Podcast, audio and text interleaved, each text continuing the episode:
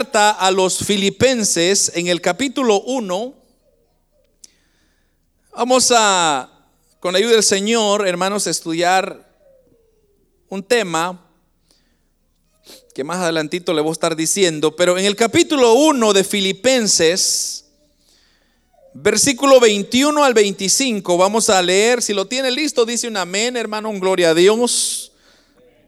Y así todos podamos leer todos la palabra del Señor. Y dice, hermanos, la palabra del Señor en el capítulo 1, versículo 21, porque para mí el vivir es Cristo y el morir es ganancia. Mas si el vivir en la carne resulta, o si resulta para mí en beneficio de la obra, entonces no sé qué escoger. Porque de ambas cosas estoy puesto en estrecho, teniendo deseo de partir y estar con Cristo, lo cual es muchísimo mejor. Pero quedar en la carne es más necesario por causa de vosotros. Y confiado en esto, sé que quedaré, que aún permaneceré con todos vosotros para vuestro provecho y gozo de la fe. Voy a robarle, hermanos, un momento de su tiempo. Es necesario, obviamente, meditar, hermanos, en lo que qué es lo que la palabra de Dios quiere decirnos.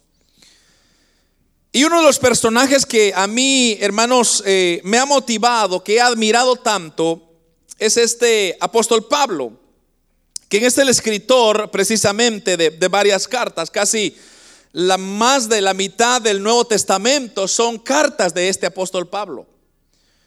Pero hay algo que a mí me, me impresiona de este personaje y es que Hermanos, es un hombre que a pesar que él fue tan duro en contra de la iglesia, o sea, el historial de él es que él era perseguidor de la iglesia de Cristo. Y llega un momento rotundo en su vida cuando él como que eleva más arriba el, ardor por querer acallar a la iglesia de Cristo y entonces agarra permisos y él dice, denme cartas para que yo vaya y mete a estos cristianos evangélicos, seguidores de Cristo, y los voy a meter a la cárcel para que se acaben de una vez por todas. Pero qué curioso, hermanos, es cuando Cristo se revela su vida, que usted ya, ya sabe cómo fue la conversión del apóstol Pablo. Y desde ese momento, este hombre ya nunca más fue igual. Sino que ahí en adelante, hermanos, él trató de recuperar todo lo que él había hecho mal.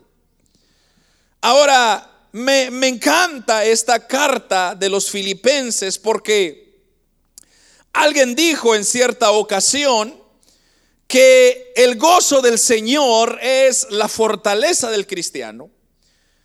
Y nosotros así lo creemos. O sea, nosotros así creemos que Cristo, hermanos, es la fortaleza del cristiano. Porque muchas veces eh, nosotros podemos encontrar felicidad y diferentes tipos de felicidad. Pero no hay ni una comparada a la felicidad que Cristo y el gozo que Cristo nos da. El gozo, amados hermanos, es más que un sentimiento de alegría más que un estado de regocijo, es más bien una completa satisfacción que el creyente como resultado de tener una comunión con Cristo. Por eso el tema se llama ¿Cómo vivir el Evangelio con verdadero gozo o en un verdadero gozo? Y eso se trata esta carta a los filipenses a pesar de que, hermanos, el apóstol Pablo conocía muy bien cómo estaba la situación ahí con, con la iglesia en Filipos. Y hay algo que él desarrolla muy bien, es cómo la iglesia debe de disfrutar, hermanos, el gozo que Dios nos da. Cómo la iglesia debe de vivir en el gozo que Dios nos da. Porque como dije, Mire lo, que, lo que dice. De hecho, le voy a leer lo que dice el versículo 21, porque ahí claramente él lo estipula. Dice, porque para mí el vivir es Cristo y el morir es ganancia. Ahora, dígame usted, cualquier ser humano que pueda decir, hermano, para mí el morir es ganancia. Primeramente, yo le pregunto a usted, ¿cuántos se quieren morir acá? ¿Habrá algún voluntario que se quiera morir? ¿Verdad que no? No muchos. Quizá la mayoría lo que, lo que más anhela es vida, ¿no es cierto? Por eso se cuida, por eso va al gimnasio, por eso come vegetales, por eso se, se, cuida, porque quiere vivir más años. Pero ¿quién puede decir, yo me quiero morir, hermano? Por favor, llévenme. De hecho, si hay algo que nosotros o el ser humano en menos piensa, es la muerte. Fíjese que usted se prepara para todo, menos para la muerte. Usted se prepara para cuando se va a casar, que la boda sea blanca, que las flores sean blancas, que los hombres estén vestidos de blanco y la mujer de blanco, y todo es blanco. Pero nadie piensa cómo va a ser su muerte nadie se prepara. Por eso es que cuando la muerte llega y nos sorprende, nosotros caemos muchas veces en shock porque no estamos preparados para, pero estamos preparados para todo. Estamos preparados para el nacimiento de un hijo, de una hija, para una graduación, para una casa, para un trabajo, para todo estamos preparados. Pero menos para la muerte. Entonces, aquí lo que yo veo es que el apóstol Pablo está en un dilema.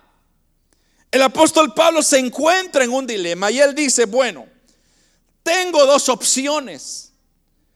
Él dice aquí, para mí el vivir es Cristo, pero el morir es ganancia. Y luego dice en el versículo 22, mas si el vivir de la carne resulta para mí en beneficio de la obra, entonces yo no sé qué escoger. Muchos hermanos, muchas veces nos concentramos, como dije, en la vida. Nos concentramos en las victorias, nos concentramos en, en todos los éxitos, menos en otras cosas que quizá deberíamos prestarle atención.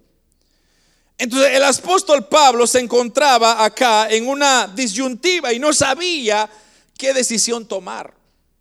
Ahora, no es que él no sabía qué decisión tomar, como tal vez muchos de nosotros. Por ejemplo, quizá nosotros, Señor, llévame porque ya no aguanto las deudas, ¿verdad?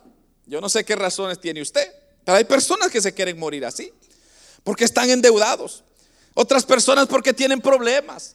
Otras personas porque ya no se sienten amados, entonces quieren morirse. Esa es su razón.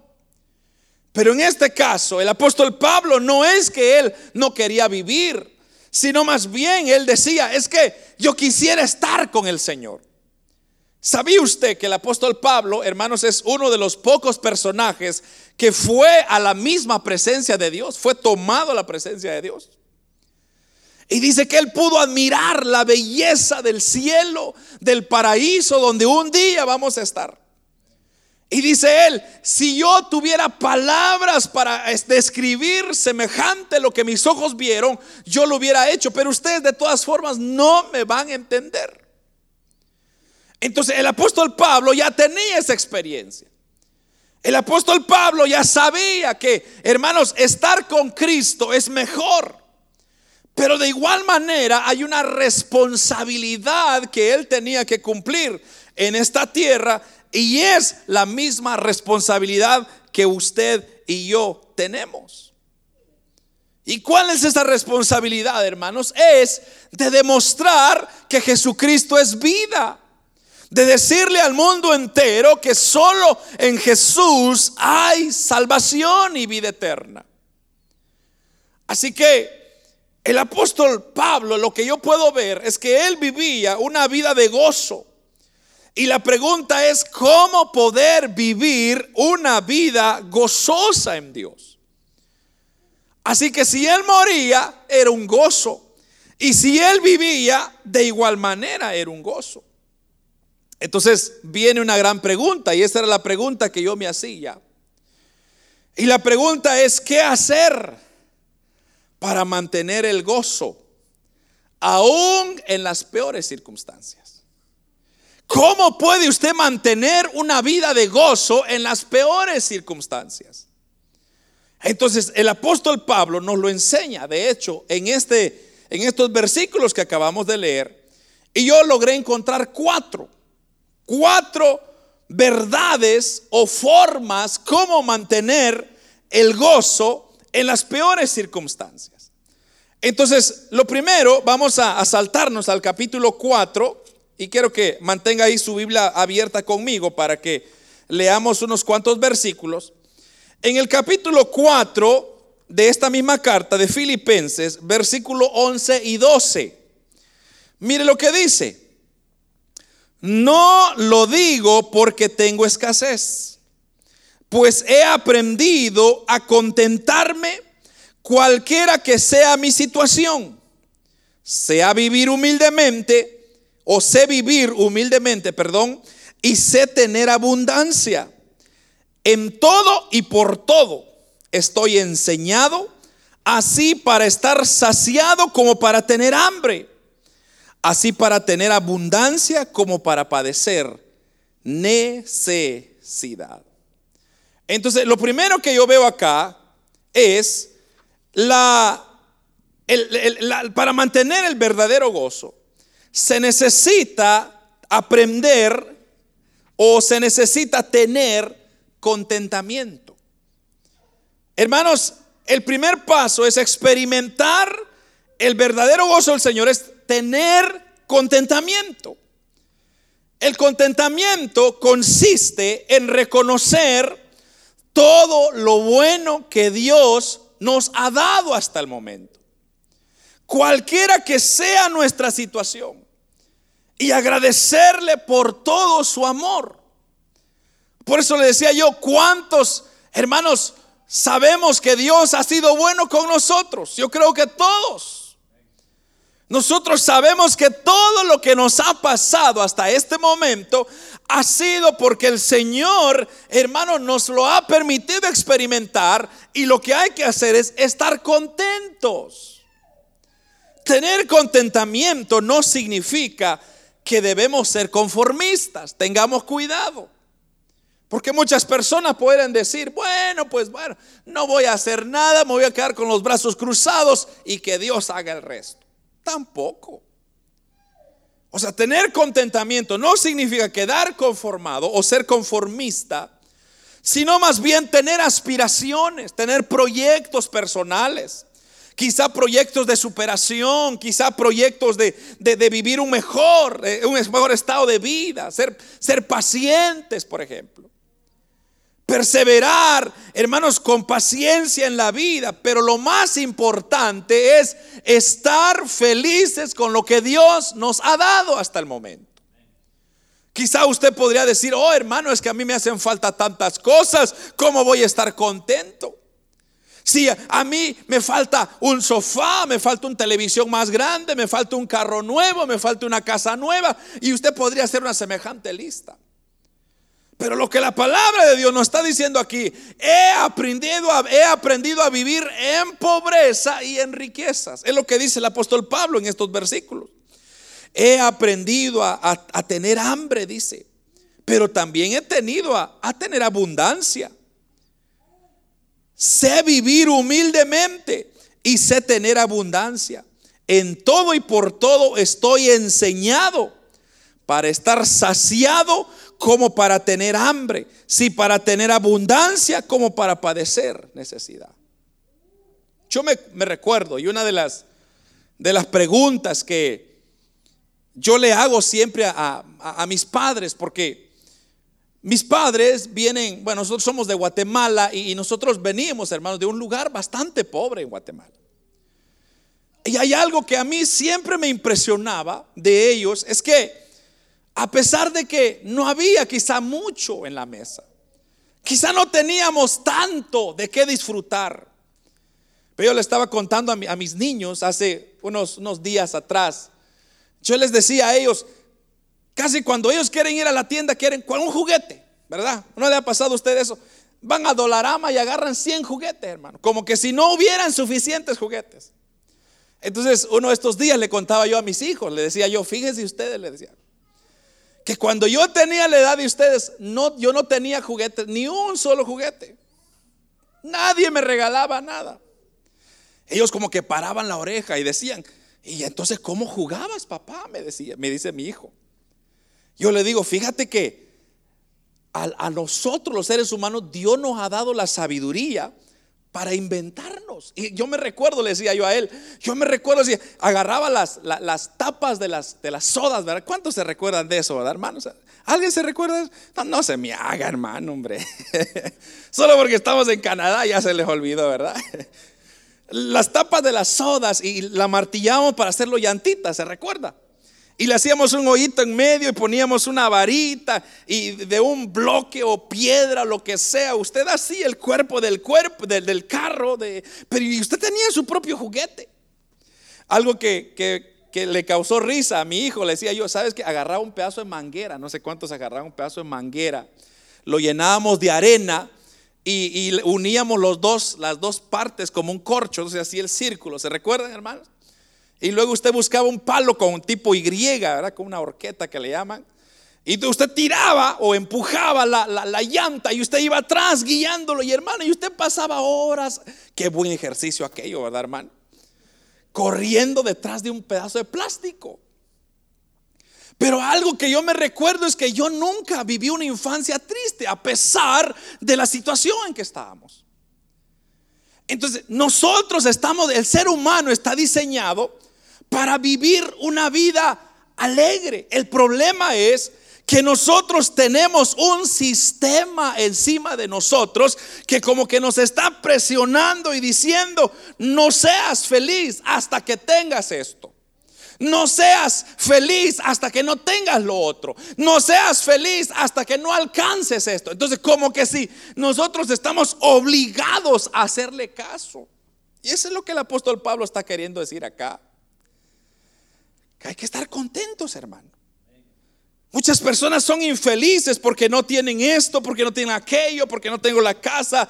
Hermano, todo eso va a llegar en su tiempo y en su momento, solo esfuerce, pero, pero no vaya usted a tomar la, la, opción de decir es que tengo, es que tengo, es que tengo, porque no, usted no necesita. Para empezar, tener casa es un dolor de cabeza. ¿Verdad? No es nomás de decir, ay hermano, es, mire mi casita, sí, yo sé qué bonita la casa que Dios le ha dado, pero también qué bonitos los biles que le llegan. Aleluya. Ah, qué bonito aquello, qué bonito. Pues sí, pero hay que comprarle aseguranza. Luego le suben el mortgage cada cinco años. Y luego el tax de la propiedad va subiendo. Entonces, claro, hermano, usted debe aspirar a esas cosas, pero no debe de hacerlo de una forma como que usted lo necesita, sino más bien usted dice, Señor, yo te pido que si me vas a dar una casa, dámela en tu tiempo. Eso es lo que el apóstol Pablo está diciendo. Aprender a estar contentos con lo que Dios me da significa que yo tengo que ser paciente. Ay, hermano, ni hablemos de la paciencia. El fruto de la paciencia, hermanos, es tan duro. Si no, pregúntemelo a mí. Yo soy paciente, hermano, pero, pero también hay momentos donde uno pierde la paciencia.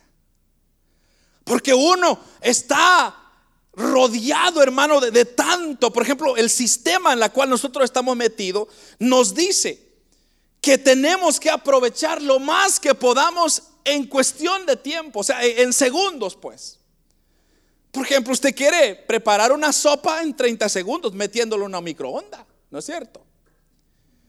O sea, usted ya no quiere esperar una sopa que pase horas cociéndose bajo la leña, ¿verdad, hermano? Y que hay que ir a cortar la leña para darle fuego a la sopa, si no, no hay sopa. No, hoy en día es, usted le quita la tapa, le echa agua, lo mete a la, a, la, a la, a la microonda y 30 segundos después ya tiene una rica sopa. Y así queremos vivir.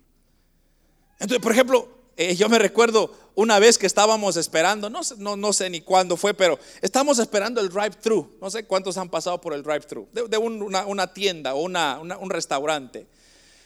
Y hermanos, por X razón se habían quizá atrasado adentro, no sé qué estaba pasando, pero la línea se había hecho tan grande y la gente estaba pero desesperada. Porque todos querían su orden, pero la querían ya.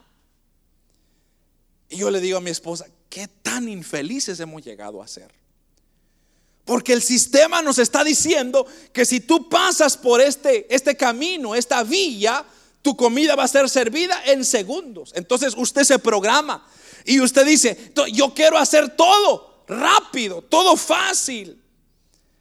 Y dice el apóstol Pablo, si ustedes supieran, yo he pasado a tener hambre, a tener abundancia, a tener necesidades. Pero si hay algo que he aprendido, dice el apóstol Pablo, es, dice el versículo 11, mire, no lo digo porque yo tenga escasez, pues he aprendido a contentarme cualquiera que sea mi situación. Ahí está. He aprendido a, dice ahí, lo voy a leer literalmente, he aprendido, no digo esto porque tenga escasez, sino he aprendido a contentarme. Ese es sus términos del apóstol Pablo. He aprendido a contentarme cualquiera que sea mi situación. Entonces, ¿qué es lo, lo primero que tenemos que hacer, hermano? Estar contentos con lo que Dios nos da. Si Dios a usted le ha dado mucho, dé gloria a Dios por eso, hermano. Esté contento, esté feliz. Y si usted a Dios no le ha dado mucho, tranquilo, tampoco se desespere, va a llegar su tiempo. Pero cuando usted se desespera, la desesperación lo que causa es tomar decisiones que después se va a lamentar.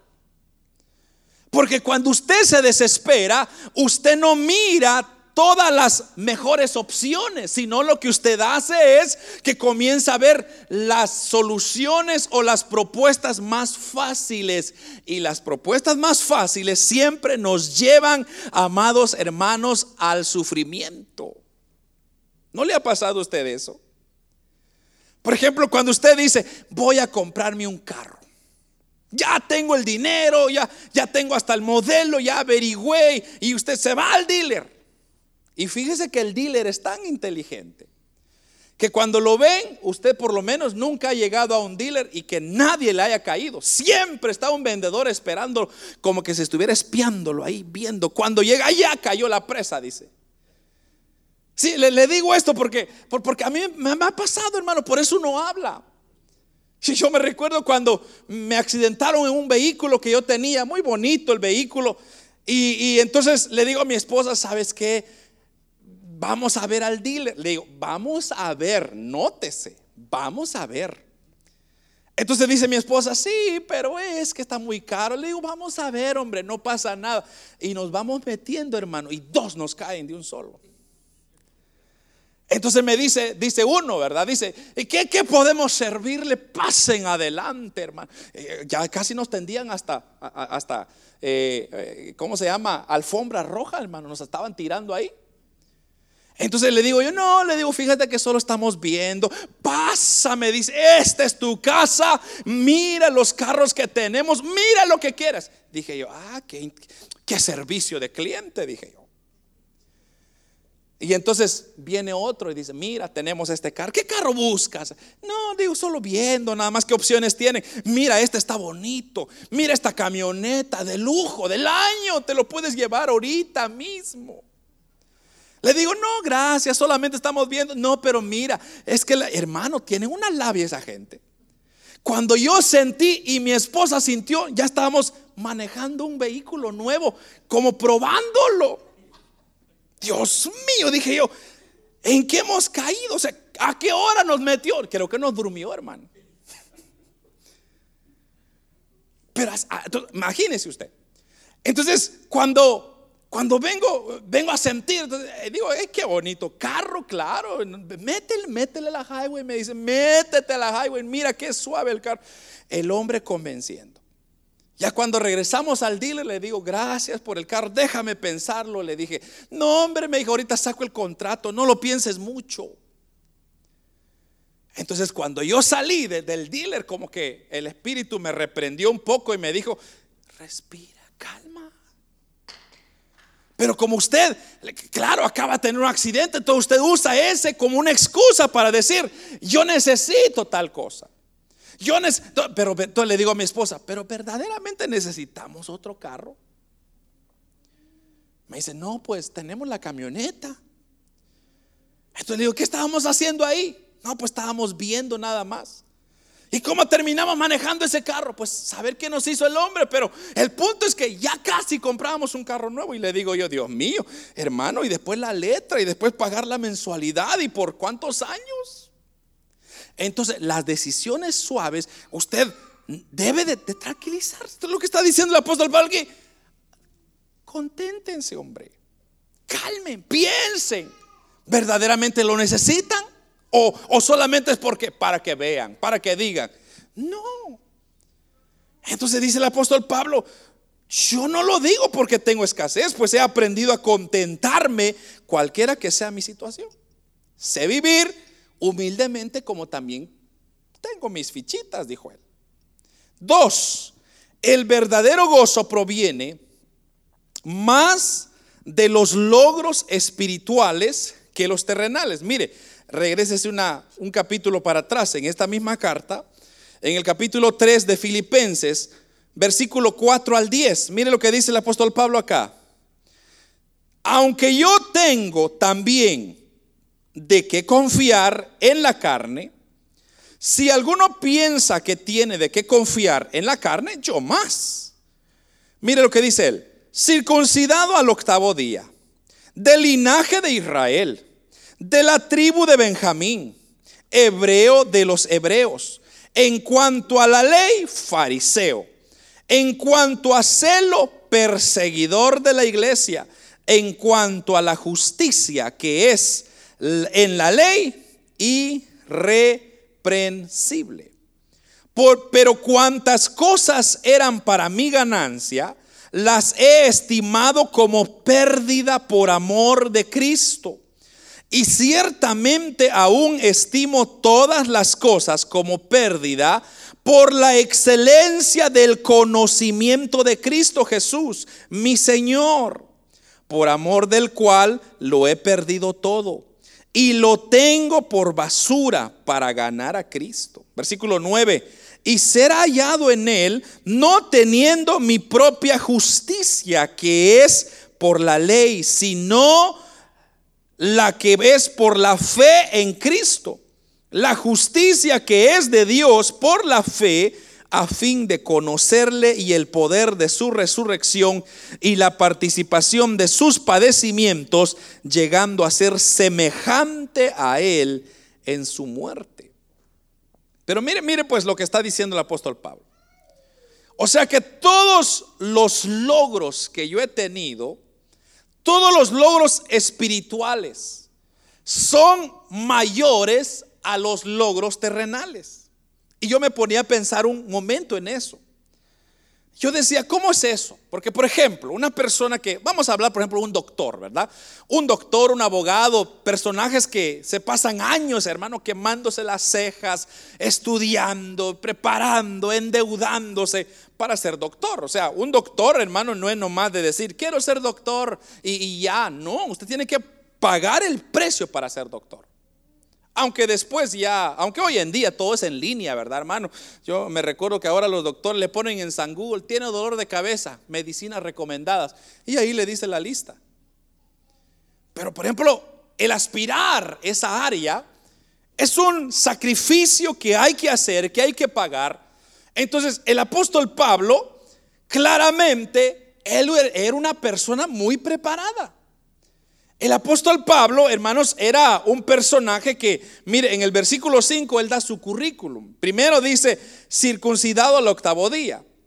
Él es del linaje de Israel. O sea, lo que él está diciendo ahí es, yo vengo de, la, de la mera línea de Israel. O sea que Ustedes, dice el apóstol Pablo, ustedes no son nada porque yo soy israelita. O sea, yo vengo del linaje de Dios. O sea, yo tengo algo de que gloriarme. O sea, tengo un buen nombre. O, mejor, en otras palabras dicho, yo tengo un buen apellido. ¿Verdad? Y luego dice, de la tribu de Benjamín, hebreo de hebreos. Pero dice, en cuanto a la ley, yo soy fariseo. Estas personas que eran fariseas, eh, no, no significa hipócrita, sino más bien fariseo significa persona muy estudiada, muy capacitada. Entonces, cuando usted miraba una persona que decía, yo soy fariseo de fariseo, todo lo que estaba diciendo es, era una persona muy estudiada y ellos conocían los cinco libros de la ley como usted no tiene idea, de punta a punta. Entonces ellos le decían todos los mandamientos como iban en orden y en tales. Son personas que se habían quemado las pestañas.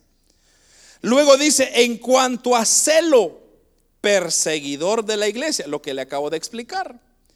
Y en cuanto a la justicia, que es la ley, irreprensible. Entonces, lo que él está diciendo es, si ustedes tienen algo de qué gloriarse, yo puedo gloriarme más, dice el apóstol Pablo. Porque no solamente yo vengo de la línea escogida de Dios, del pueblo escogido de Dios. O sea, yo tengo como decir un privilegio más cercano a Dios. Luego, si ustedes van a hablar de conocimiento, por favor, yo les cito ahorita desde el Génesis hasta Deuteronomio, como ustedes quieran. Hágame las preguntas, ahorita les respondo. Conforme al celo, dice él, oh, yo he sido celoso. Porque yo he querido que se cumpla la, la, cosa de Dios rectamente. Y entonces él dice, yo he sido perseguidor de la iglesia. En cuanto a celo, perseguidor de la iglesia. En cuanto a la justicia, irreprensible. O sea que ese hombre, usted no le podía decir, mira, tenés este, este, este, daño o esta ofensa o esto, hay algo malo en ti. No le podía decir, es irreprensible.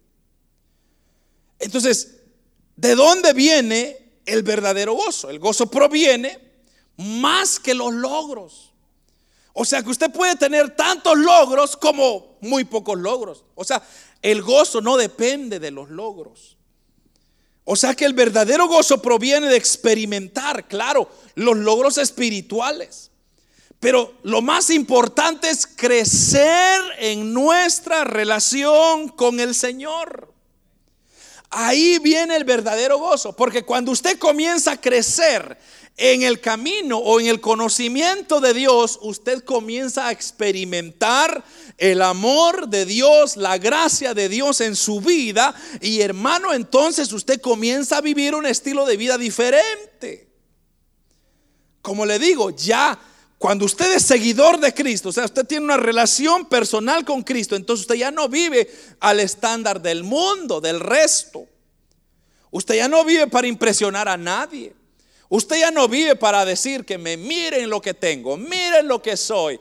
Hermano, no hay necesidad de hacer eso. Esas personas que, que tienen duda de lo que tienen es falta de inseguridad. Esas personas que, por ejemplo, había unos vecinos que allá, allá en Ontario que yo conocía, que ellos, si un vecino se sacaba un BMW, el otro vecino se sacaba un mejor BMW. Así eran, entre ellos dos estaban así, imagínense. Y yo decía, y el otro se compraba luces para su casa, el otro le compraba más luces para su casa, como para que vieran que él podía. yo digo, Dios mío, una competencia entre ellos y nosotros los vecinos viendo. Ok, qué bueno que tiene para comprar un mejor BMW, pero Hermano, la realidad de las cosas, decía otro vecino, pero pregúntales cuánto deuda tienen, dice, por tener todo eso. Están ahogados solo por querer demostrar que son algo. Pero ahora, hermano, yo le digo, usted puede tener todo, todo, todo, toda la riqueza de este mundo. Todas las cosas que usted que. Pero ¿no se ha dado cuenta usted de algo que todas esas cosas perecen? ¿No le ha pasado eso? Usted se compra un teléfono nuevo, los primeros dos días está que, ay, que, ay, mire qué maravilla, que hace esto, que aquello. El tercer día está tirado en el sillón, saber dónde. ¿No le ha pasado eso? Oh, hermano, estrenando un carro nuevo y qué bonito que va, miren lo que tengo. El cuarto día, nadie le hace caso. Entonces, ¿de ahí viene el gozo? No, lo que el apóstol Pablo está diciendo es, el verdadero gozo viene de tener una relación personal con Dios de todos los días. Entonces, no debemos de olvidar cuáles son nuestras prioridades, hermanos. Nuestras prioridades siempre deben ser lo espiritual. ¿Por qué? Porque después que usted muera de esta tierra, usted va a tener que decidir para dónde jalar, para el cielo o para el infierno. Solo esos dos caminos hay, no hay otra. Entonces, usted pudo haber tenido tanto. Y me recuerdo, ¿se acuerda de aquella, de historia? No era parábola, aquella historia de Lázaro y el rico. ¿Se recuerda de esa historia? Me recuerdo, hermano, porque el rico disfrutaba. Dice que llenaba sus mesas de un banquete que él comía, mientras Lázaro las moscas lo comían, hermano. Pero cuando los dos murieron, entonces viene ahora el rico y le dice, Padre Abraham, manda a Lázaro a que moje su dedo, su, la punta de su dedo en agua y me la traiga, porque me estoy quemando. Y luego le dice Abraham, el padre Abraham le dice, hijo, tú tuviste tus deleites en la tierra. Allá tú disfrutaste y este también disfrutó todos sus males. Pero ahora este está siendo consolado y tú atormentado, le dice. Ah, pues entonces manda a alguien, manda a Lázaro para que les predique a mis hermanos para que no vengan a este lugar. Le dijo, no, no, nadie, nadie va a salir. Cuando ya te mueres, te mueres, nadie sale de ahí. Se acabó. Entonces, ahora la oportunidad dice, ellos tienen a otros que les están enseñando. Y si no quieren hacer caso, aquí van a terminar contigo. Entonces, ¿qué se da uno cuenta de ahí? Que usted puede tener como no tener, hermano. La felicidad no está en las cosas. La felicidad está en encontrar la verdadera comunión con Dios. Saber experimentar plenamente la justicia de Cristo, el amor de Cristo, conocerle a Cristo como es, hermano. Por eso el apóstol Pablo dice, eh, ganar a, eh, para ganar a Cristo y ser hallado en Él, no teniendo mi propia justicia, que es por la ley, sino por creer en la fe en Jesucristo. Experimentar el verdadero poder del Evangelio también me da gozo. Ser, hermanos, partícipe de los padecimientos del reino. En otras palabras, ser parte de la obra de Dios. Eh, hacer, usar mis talentos, mis dones que Dios me ha dado en la obra del Señor. Eso me produce gozo. Porque cuando usted no sirve en la obra de Dios, cuando usted no le da a Dios lo que Dios le ha dado, entonces usted no aprende a disfrutar lo sabroso que es el Evangelio. Porque usted por ejemplo, hermano, cuando Dios usa los talentos de uno, usted se da cuenta y dice, ¿cómo es que Dios puede usar a alguien como yo? Eso le produce gozo. Porque dice, ¿quién soy yo? No soy nadie. Pero mire, aquí está Dios usándome. Aunque sea para darle la bienvenida a alguien, es sirvo. Eso produce gozo. Entonces, cuando nuestra vida experimenta todas estas cosas y avanzamos en nuestro servicio, en nuestra entrega a la obra de nuestro Señor Jesucristo, entonces ahí comenzamos a ver y a experimentar un verdadero gozo. Pero hay más todavía. Eh, capítulo 4, regresemos al capítulo 4 otra vez, en el versículo 6 y 7. Ya voy terminando, hermanos en el versículo 6 y 7 dice, por nada estéis afanosos, sino que sean conocidas vuestras peticiones delante de Dios y en toda oración y ruego, con acción de gracias. Y la paz de Dios que sobrepasa todo entendimiento, guardará vuestros corazones y vuestros pensamientos en Cristo Jesús. El verdadero gozo se fortalece en la oración. Esto está, esto está precioso todavía. Entonces, en tercer lugar, tenemos, debemos nosotros combatir el afán, las angustias, solamente en la oración. Cuando usted habla con Dios, porque orar es hablar con Dios, es tener una conversación con Dios. Entonces, cuando usted comienza a hablar con su Padre, lo que comienza a suceder es que Dios comienza a prestarle oído porque Dios está diciendo, mi hijo me está platicando de sus problemas. ¿Acaso, hermanos, si un hijo suyo viene y le dice, papá, quiero hablar contigo? Usted le va a decir, no, hijo, ahorita no, ahorita no, ah, ve con tu mamá. ¿Verdad que no? Yo creo que por más malo que seamos nosotros, siempre le decimos a nuestro hijo, sí, hijo, ¿qué tienes? Entonces el hijo le dice, mira, papá, fíjate que ya cambié de voz, papá. Fíjate que me gusta aquella chica. Entonces usted como papá, usted le dice, mira hijo, ten cuidado. Usted comienza a darle sus consejos porque usted se siente privilegiado que su hijo le está pidiendo algún consejo. Entonces la oración es exactamente lo mismo cuando usted habla con Dios. Cuando usted habla con Dios, usted le dice, Padre, aquí estoy, sé que no, quizá no soy digno, no he sido el, mejor hijo, pero sabes que ayúdame, tengo esta decisión que tomar, tengo que, quiero comprar esto. ¿Será tu voluntad, Señor? ¿Será que eh, me, conviene comprarme este carro? ¿Me conviene comprar esta casa? ¿Me conviene este trabajo? ¿Me conviene esta muchacha? ¿Me conviene este muchacho? ¿Me conviene esta suegra? Aleluya, las suegras. Ah, cuando usted platica, Dios le va a dar la espalda. No, hermano. Dios lo que va a decir es, hijo, yo te voy a, guiar en el proceso. Yo te voy a mostrar cuál es mi voluntad. Y le va a poner primero la suegra y le va a decir, mira, así se va a hacer tu esposa. Así que eres la esposa, aleluya. Entonces fíjate en la suegra. Entonces, ¿qué es lo que está diciendo aquí? Debemos combatir el afán y las angustias con la oración para que todas las pruebas, todas las dificultades, todas las situaciones, entonces no, no vengan a robarnos el gozo. Porque eso es lo que hace, hermanos, todas las cosas. Pero Satanás, ese es su propósito, quitarle el gozo al creyente.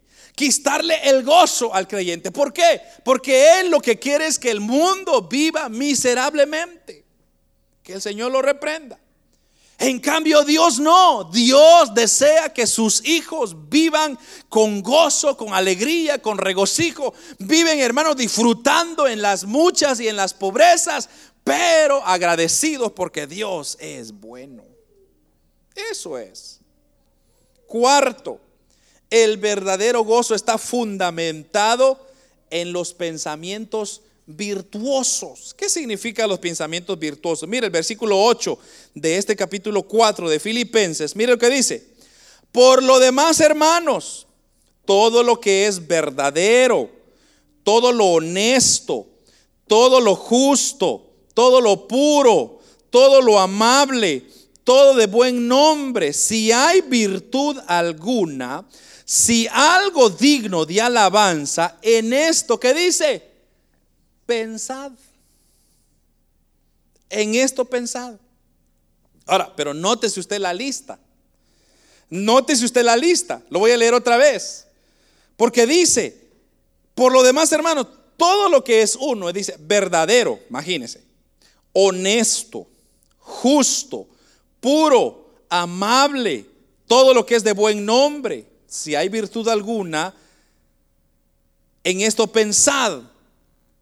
Dice así, ¿verdad? Si es digno de alabanza, en esto pensad. Entonces, nótese usted que los pensamientos nuestros tienen que ir o tienen que estar dirigidos en hacer las cosas correctas.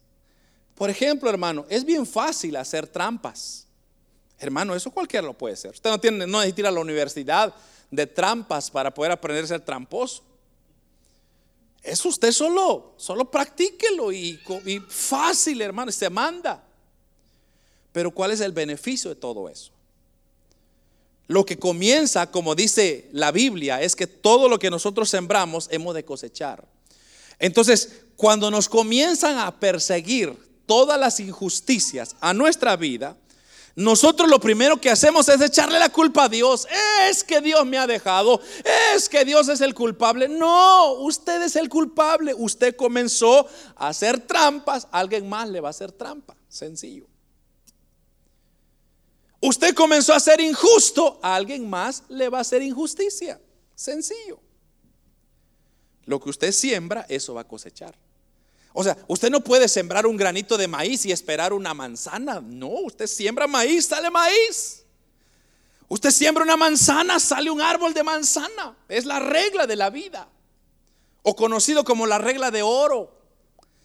Entonces, si yo siembro mal, voy a cosechar mal en algún momento. O mis hijos lo van a cosechar. Entonces, tengo que tener cuidado. Entonces, el apóstol Pablo está diciendo lo, todo lo que es verdadero, comencemos a practicar lo honesto, lo verdadero, lo justo, lo puro, lo amable. Ahora, es bien fácil pagar a alguien, hermano, con la injusticia. Porque usted puede decir, es que tú eres malo, tú te mereces. Pero mire, hermano, comience usted a tratar bien a esas personas. Usted se va a dar cuenta que son personas que vivirán agradecidas toda la vida. No vivir, hermanos, transeándole a medio mundo, porque alguno va a venir uno más listo y le va a transear a usted y van a quedar de igual. Pero una persona con pensamientos virtuosos es aquella persona que vive de tal forma que agrada al Señor en todo. Porque su enfoque son aquellas cosas que edifican, que glorifican a Dios. Mire hermano, cuando Cristo vino a esta tierra, los fariseos, de hecho los fariseos, los saduceos, los escribas, todos ellos, mire hermano, lo que hacían. Dice que hacían preguntas capciosas a Cristo como para verle por dónde agarrarlo. Entonces, pero venía Cristo, siempre les daba una respuesta adecuada. Y les respondía con historias, o sea, con, con historias que ellos pudieran entender. Pero si Cristo en varias ocasiones dice que la gente se molestaba porque Él decía la verdad y entonces querían hasta apedrearlo y venía Cristo y se hacía un lado y se iba entre medio de ellos. Ahora, nosotros pudiésemos decir, qué cobarde es ese Cristo, hermano. Ah, fuera yo, yo le saco el machete, hermano, como Pedro, ¿verdad, hermanos? Ese Pedrito tenía un carácter, pero de los buenos. Venía aquel hombre a acercarse a Cristo, saca el machete y le voló la oreja.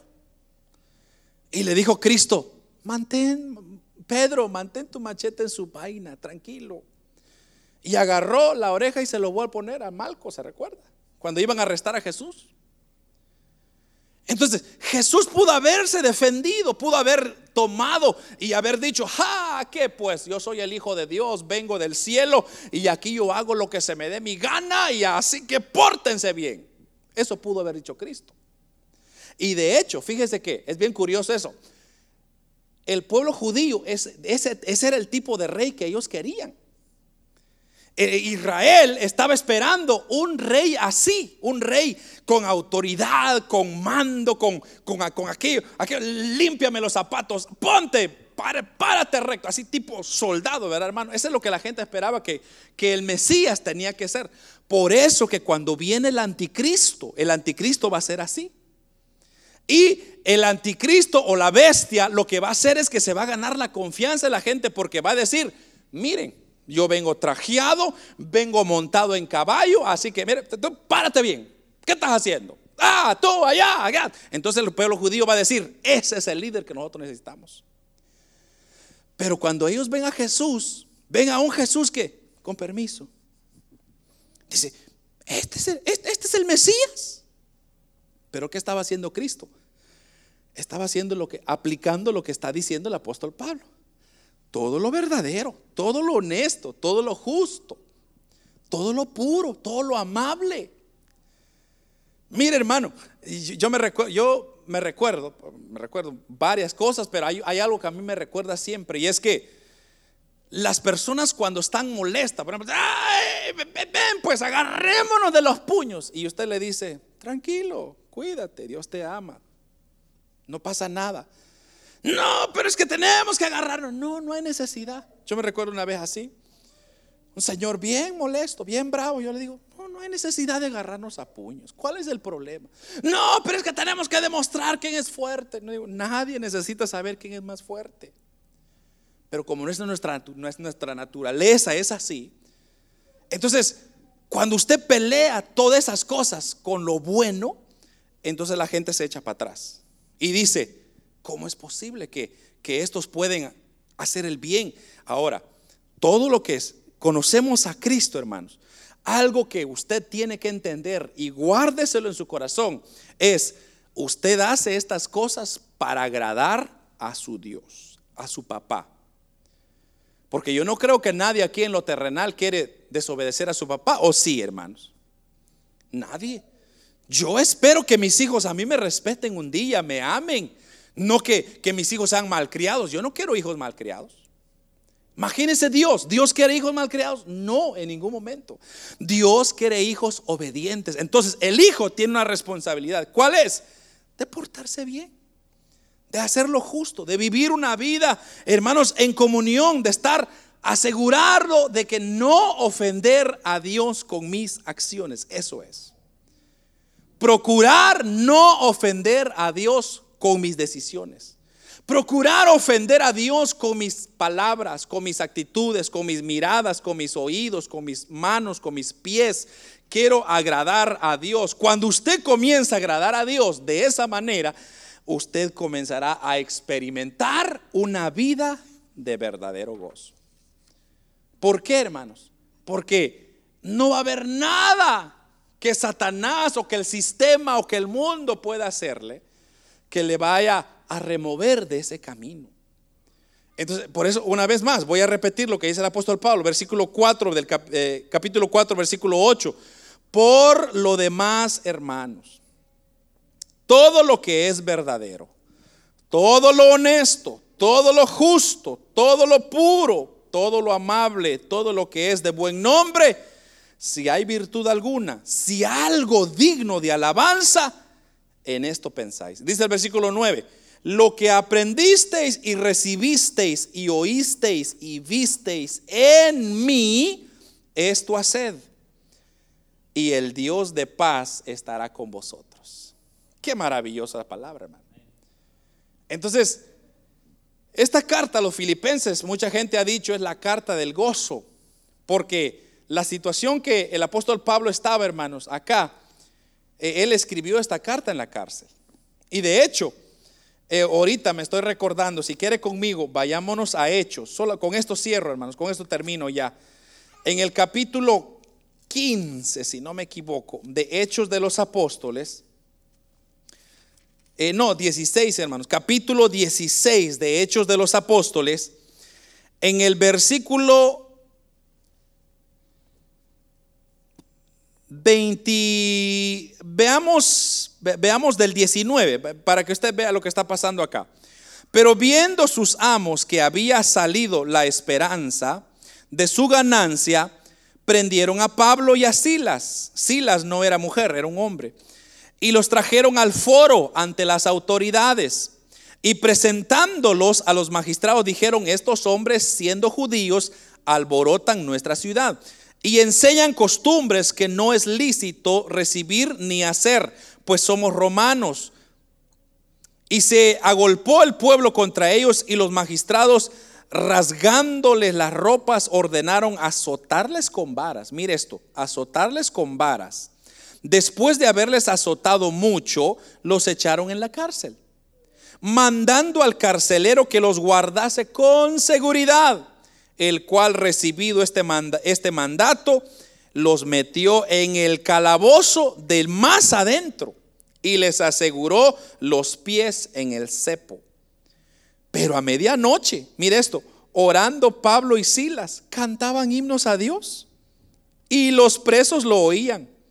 Entonces sobrevino de repente un gran terremoto, de tal manera que los cimientos de la cárcel se sacudían y al instante se abrieron todas las puertas y las cadenas de todos se soltaron. Ahora, voy a dejarlo ahí. Pero mire, hermano, al apóstol Pablo le dan una, pero buena golpiza por predicar el Evangelio. Y luego los magistrados le dicen, métenlos hasta más adentro. O sea, ahí solo metían a los más presos, a la gente más violenta, imagínense. Pero no solamente los van a meter hasta allá, sino que les van a poner un cepo en los pies, o sea, como un tipo de cadena hecho de madera. Era una presión que, ellos, hermanos, eh, servía para que les diera calambre. Imagínense usted, o sea, era, eso es terrible. O sea que estaban tratando a, Pablo y a Silas como que si eran los peores criminales. Pero ¿qué comenzaron ellos a hacer?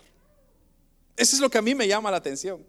Ellos pudieron haber comenzado, hermanos, a pedirle a Dios, Señor, maldecimos a esta gente que nos ha deseado mal, que nos ha hecho injusticia. Ellos pudieron haber hecho tantas cosas, pero ¿qué se pudieron hacer? Se pusieron a cantar. El gozo del Señor, mi fortaleza es. Dios mío, y los, y los presos, y esos locos cantando en medio de una gran situación en la yo, yo llorando estuviera, hermano. Yo, yo quizá chillando estuviera, ay Señor, me, ya no vuelvo a creer, ya no vuelvo a ir a la iglesia, Señor, mira lo que me hacen, qué injusticia, me amarran los pies y me golpean por tu nombre, qué culpa tengo yo, Señor.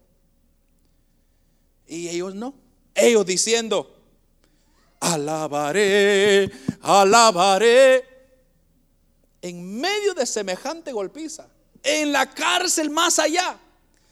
Pero ahí vemos, hermanos, que de dónde venía el gozo de ellos es porque tenían una comunión, con, estaban haciendo lo bueno pues. O sea, estaban con Dios bien, o sea, su relación con Dios estaba bien, entonces ellos dijeron, ¿saben qué? Esto, para mí es ganancia esto. Porque para mí el vivir es Cristo y el morir es ganancia. Entonces, cuando vienen las situaciones, cuando vienen los problemas, cuando vienen, hermano, que se vengan, dice usted. Se viene un problema, ah, gloria a Dios. Padre, te pongo este problema en tus manos. Dame la, la sabiduría para tomar una buena decisión. Hermano, usted me va a decir que Dios lo va a dejar. Nunca. El gozo en el calabozo. ¿Cómo tenían ellos gozo en ese calabozo, hermano? Solamente porque ellos sabían quién era su Dios. Por eso, hermano, cuando usted agrada a Dios primero sobre todas las cosas, el resto sale sobrando, hermano. Y si usted tiene gloria de usted lo disfruta, hermanos. Y si usted no tiene, también lo disfruta. Y si usted tiene problemas, lo disfruta. Y si no tiene problemas, lo disfruta. ¿Por qué? Porque usted está fundamentado en Cristo. O sea, Cristo, Cristo, Cristo es el que nos da esa gracia, esa sabiduría para poder mantener el gozo en cualquier situación y en cualquier circunstancia. Amén, hermanos. Entonces, ¿cómo podemos mantener el gozo? Bueno, el verdadero gozo se aprende con el contentamiento, ¿se recuerda? Estar contentos. Luego proviene de los logros espirituales que los terrenales. Luego, tercero que le dije fue que se fortalece en la oración, el gozo se fortalece en la oración. Y el cuarto elemento que le di es que está fundamentado en pensamientos virtuosos, pensamientos buenos, agradables delante del Señor. Amén. Vamos a orar, hermanos. Cerremos nuestros ojos, Padre, que estás